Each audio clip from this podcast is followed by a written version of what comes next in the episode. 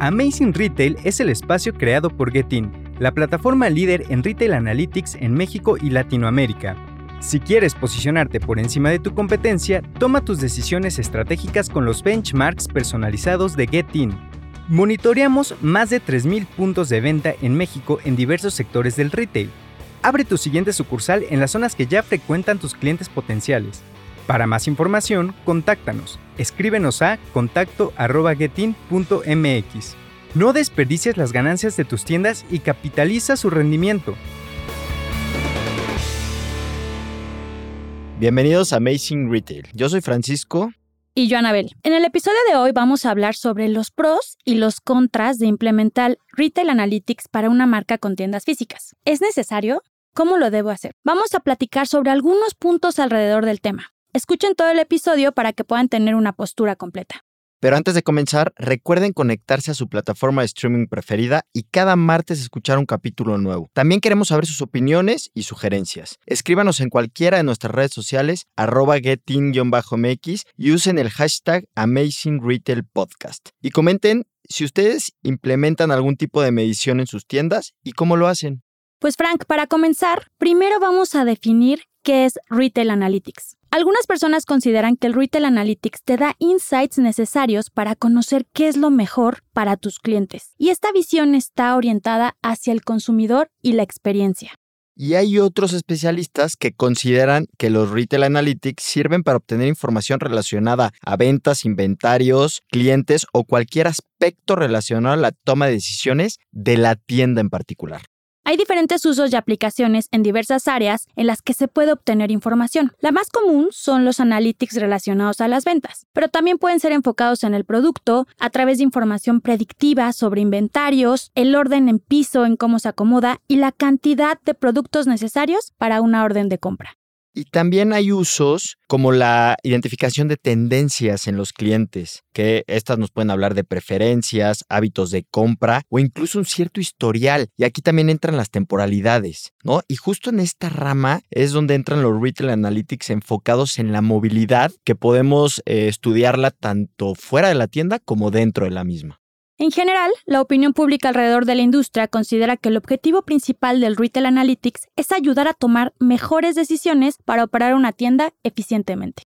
Y este sector también es soportado por otras ciencias como la del Big Data y el Machine Learning.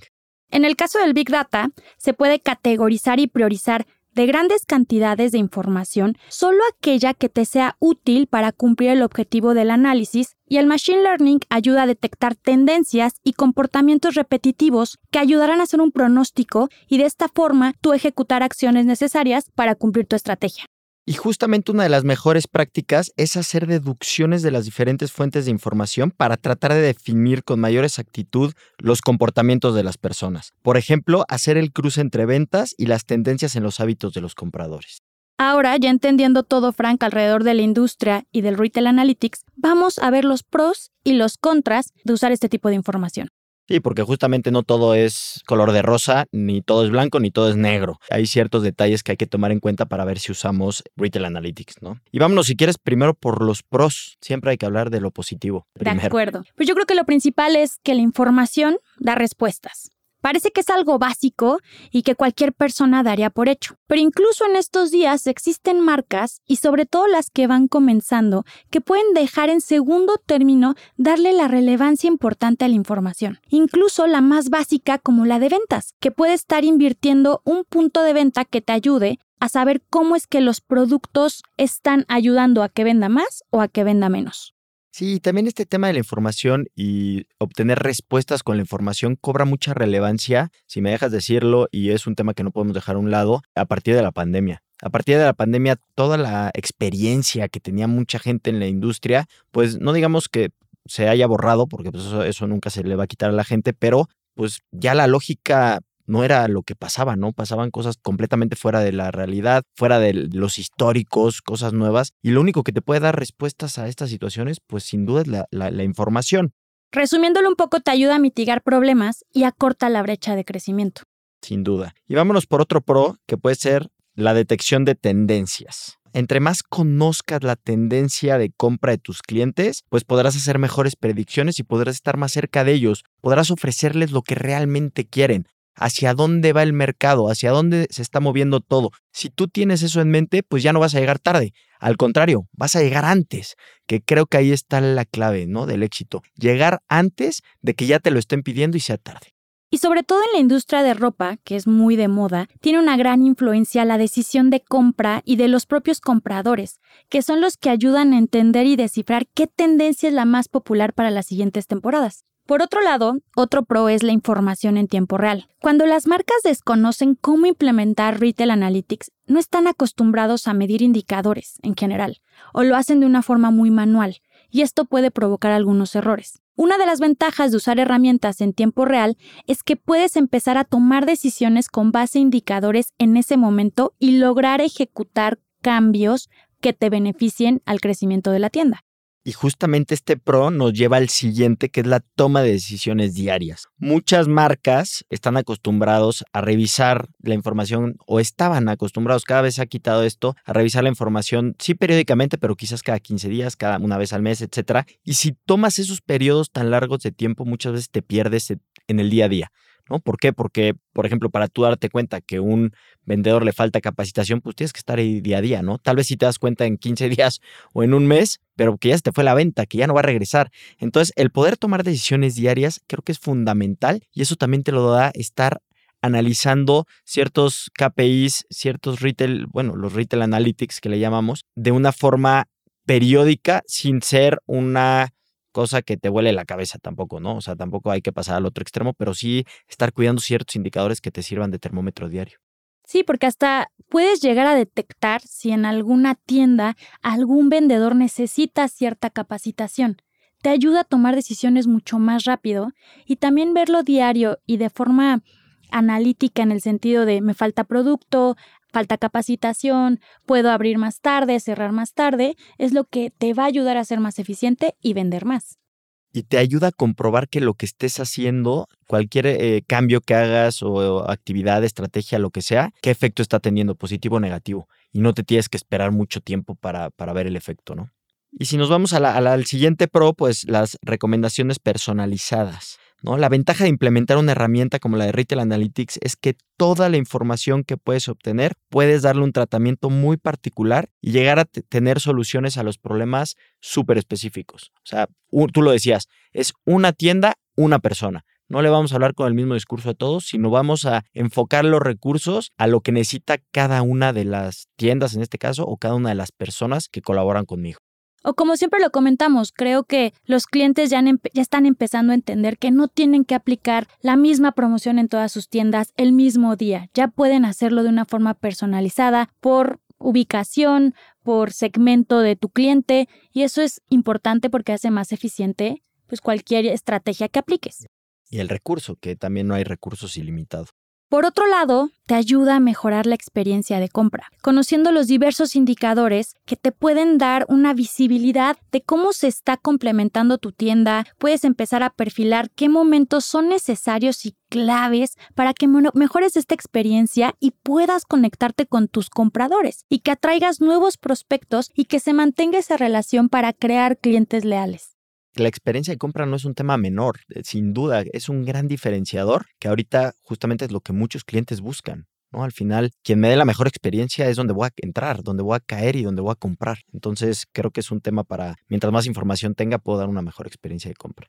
Y ahora si quieres vámonos a los contras, ¿no? Porque pues ya hablamos de la parte bonita, pero pues también hay que hay detalles que hay que tomar en cuenta para, pues, para invertir en Retail Analytics o para adoptarlos, ¿no? Hay que hacer algunas adecuaciones en nuestra empresa. Y la primera y la más lógica quizás, pues es la inversión. Siempre va a haber una inversión. Y no solo monetaria, a mí me gustaría decir como inversión de recursos, ¿no? Porque puede ser monetario, pero también es humano. Y de tiempo, ¿no? claro, de tiempo y, de, y de talento. O sea, necesitas gente que, una, que, que analice, o sea, que se tome el tiempo de analizar. Dos, que haga acciones, que active la información. Y tres, que compruebe. Entonces, si te fijas, es un caminito que hay que seguir, ¿no? No es nada más, ay, quiero la herramienta y que haga magia. Eso no existe. Si hay que dedicarle tiempo, hay que implementarlo desde la implementación, ¿no? Que puede ser quizás la parte más engorrosa y más fastidiosa, pero una vez que está bien implementado, pues debería de caminar como una maquinita.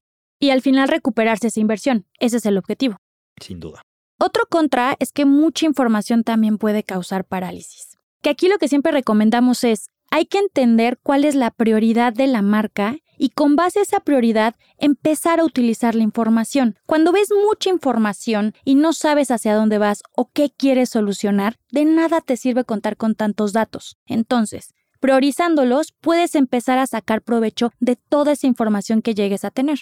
Otro detalle que por ahí siempre, siempre pasa y sobre todo con indicadores, con información, es cuando vas a empezar, ¿no? La lata de empezar porque además no tienes históricos. Entonces necesitas generar un cierto volumen de información para poder analizarla. ¿Por qué? Por ejemplo, si yo hoy o empezando septiembre hago el setup de una nueva herramienta, pues ¿qué decisión voy a tomar? Pues está complicadísimo porque septiembre viene, por ahí hay un puente, en septiembre, o sea, hay temporalidades, o sea, no puedes tomar decisiones con tan poco tiempo de información. Necesitas tener un cierto volumen para que las decisiones que tomes pues, hagan sentido.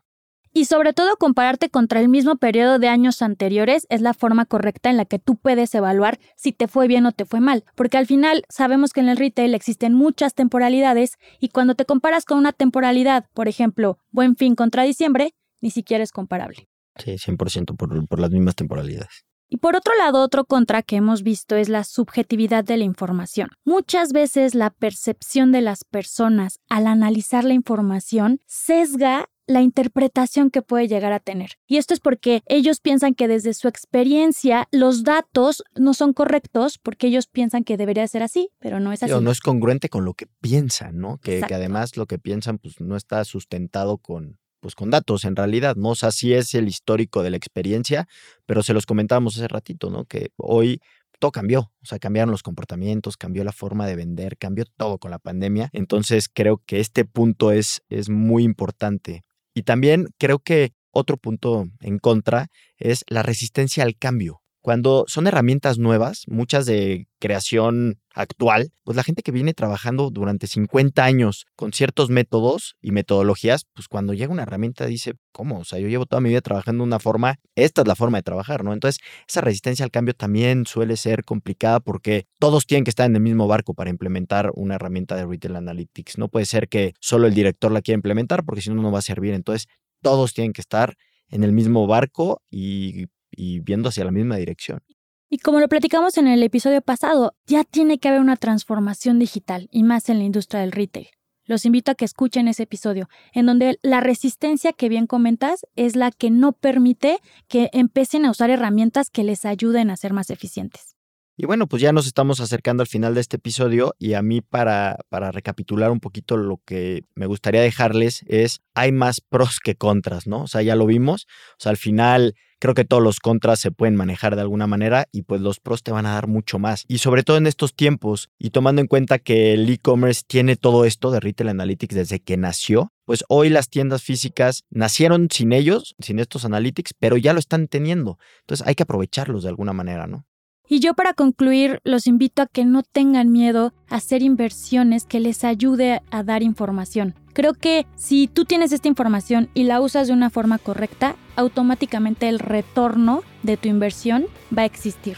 Visita nuestra página web getin.mx en donde podrás encontrar más información, ayudas y artículos relevantes sobre el episodio y las herramientas necesarias para potenciar las ventas de tus tiendas. Te esperamos el siguiente martes con un episodio más de Amazing Retail Podcast.